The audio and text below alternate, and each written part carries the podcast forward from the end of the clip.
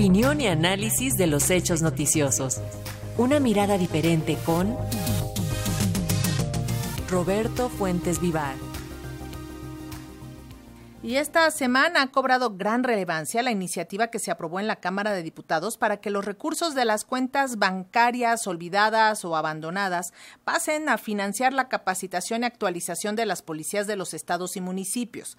¿Qué alcances y riesgos puede tener una iniciativa de este tipo? Sobre eso nos comenta Roberto Fuentes Vivar, a quien saludamos con gusto. Te escuchamos, Roberto. Buenas tardes. Buenas tardes, Lenica.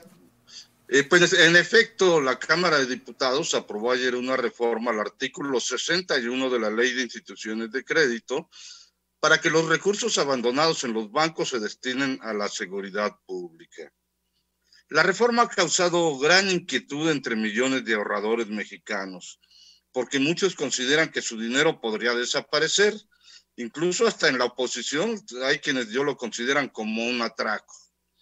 Pero aquí vale la pena comentar que no se trata de algo nuevo.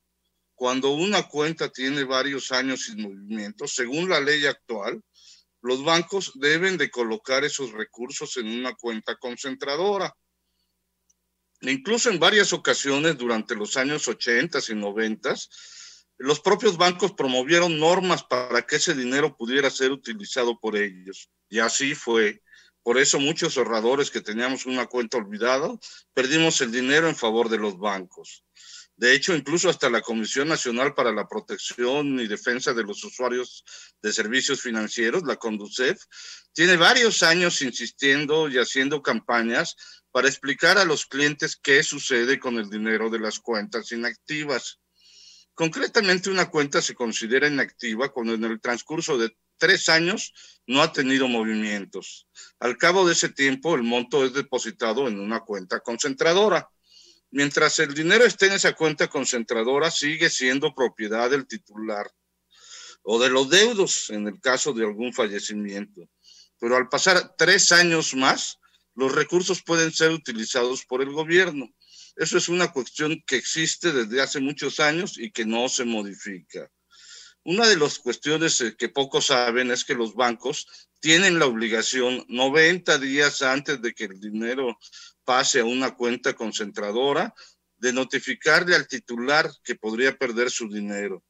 Incluso, aún en los tres años en que el dinero está en la cuenta concentradora, el titular todavía puede reclamarlo y el banco tiene la obligación de responder ante el cliente y entregarle ese patrimonio. Si definitivamente en seis años el cliente no responde a pesar de ser notificado por el banco, el dinero puede ser utilizado por el gobierno y de acuerdo con la ley actual se utiliza para la asistencia pública.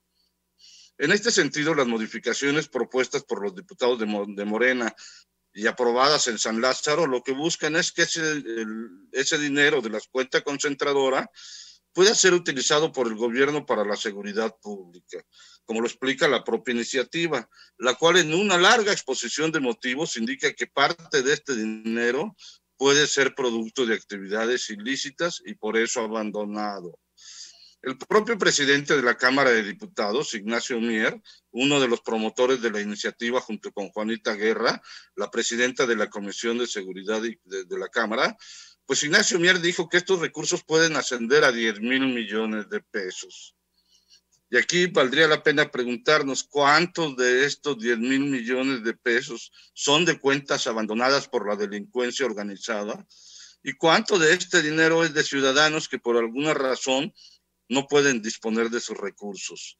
Menciono esto, por ejemplo, por los casos de intestados, pues muchas veces al fallecer una persona no se sabe si tenía alguna cuenta bancaria y se queda olvidada y pasan los años y los años y finalmente pasa a esa cuenta concentradora. Y a veces también, incluso mediante artimañas, eh, pasan directo a los bancos y no al gobierno como debiera ser. Pero precisamente por eso la conducción recomienda a los titulares de las cuentas, uno, mantenerlas activas aunque sea realizando una operación al año, y dos, tener todos los datos actualizados en los bancos para evitar que ese dinero pueda ir a una cuenta concentradora. Es cierto que la mayor parte de los bancos incluso tienen sus propias formas de apropiarse dinero y a veces no muy eh, ortodoxas, porque hay cuentas, por ejemplo, que dicen que un usuario necesita tener 200 pesos o 500 pesos en su cuenta y que si no los tiene ya la perdió y con ello perdió el dinero. Pero eso es cuestión de los bancos, no de, no de este caso muy concreto. Por eso es interesante la reforma propuesta en la Cámara de Diputados, porque al menos está generando conciencia entre millones de ahorradores de que es necesaria mantener las cuentas activas. Personalmente considero positivo que el dinero abandonado pueda ser utilizado para la seguridad pública, siempre y cuando se vigile su utilización y no se afecte a posibles ahorradores. Porque, bueno, cuando se destinaba a la asistencia pública, realmente no había una transparencia. Pregunta el filósofo del metro. ¿Cuánto dinero para la asistencia pública sirvió en el pasado para enriquecimiento personal? O para financiar otro tipo Mejor que sirva Sí.